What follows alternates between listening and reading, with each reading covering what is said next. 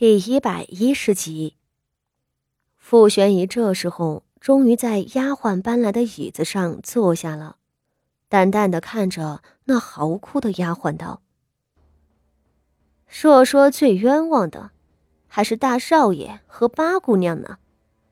身为傅家的主子，倒被奴才暗害。而你呢？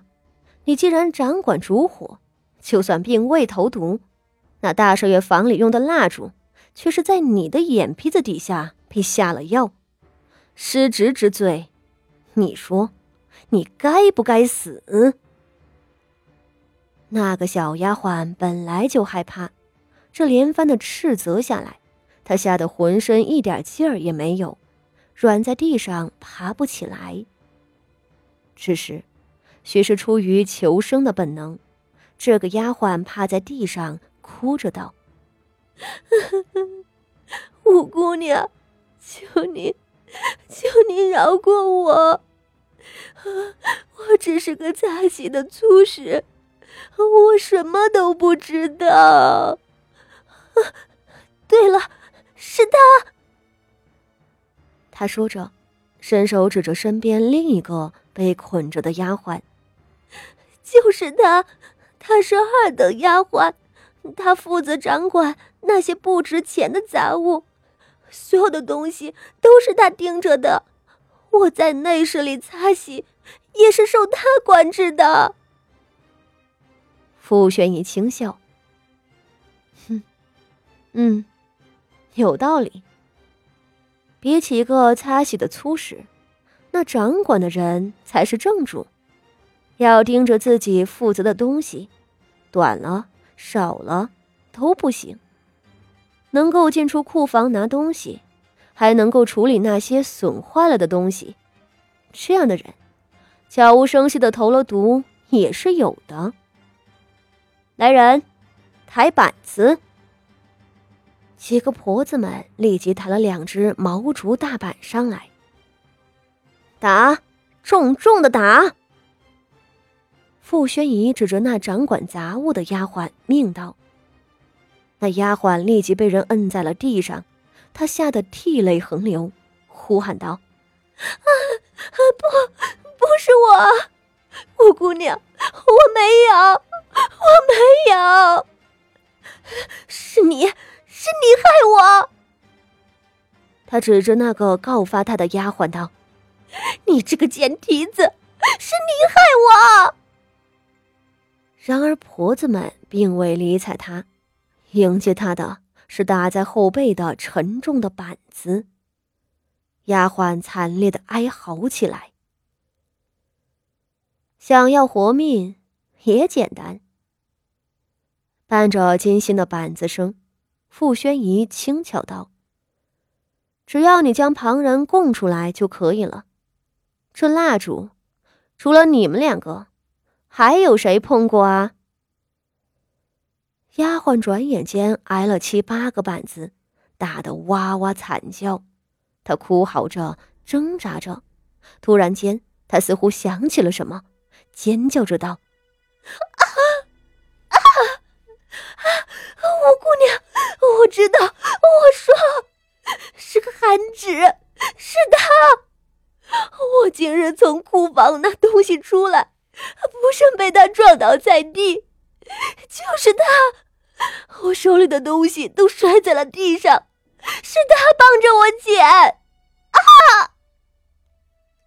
傅宣仪抬了抬手，板子停了下来，丫鬟也已经爬不起来了。她趴在石板子上，低低哭着道：“还有。”还有三等丫鬟韩云和二等丫鬟韩岑。我是管物件的人，本该站在厅堂里当值，但吃饭的时候需要有人替我。今日替我的人就是他们两个。还有，每日黄昏时分。安利要捡拾蜡烛，将里头燃过的芯儿修剪干净，才好给主子奉上。这些本是我的活，只是那三等丫鬟韩琴恰好闲着，就帮我修剪，她也有份。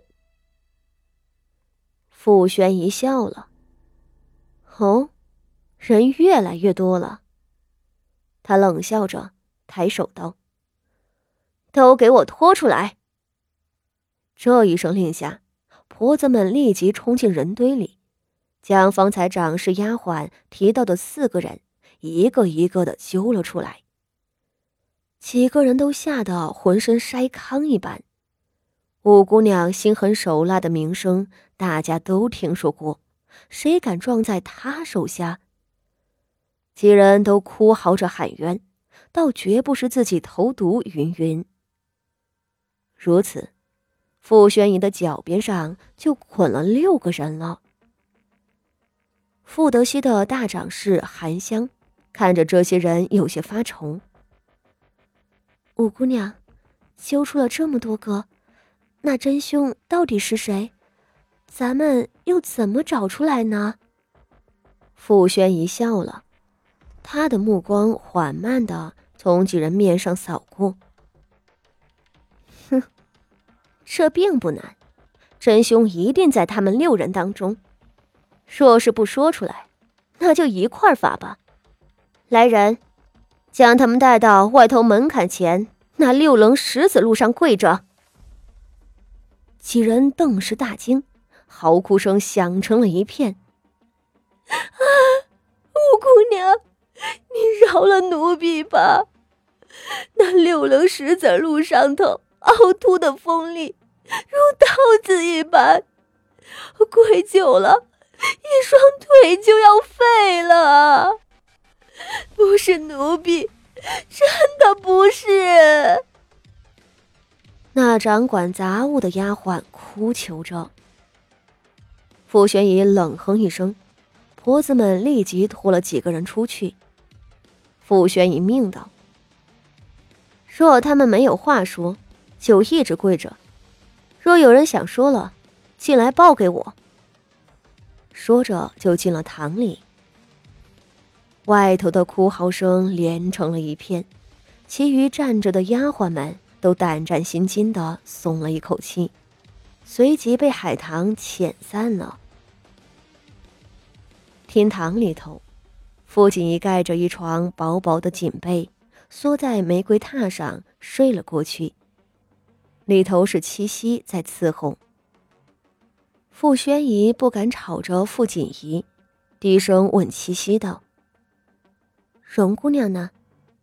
荣姑娘说：“八姑娘没事了，就先告辞了。”七夕道：“八姑娘也说了，人家是客，咱们家里的丑事，不好耽搁人家。”傅宣仪点点头：“也罢。”你好生伺候八姑娘吧。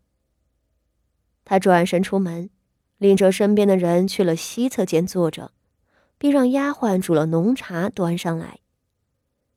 外头的人苦苦跪着，他也跟着奉陪，不肯就寝。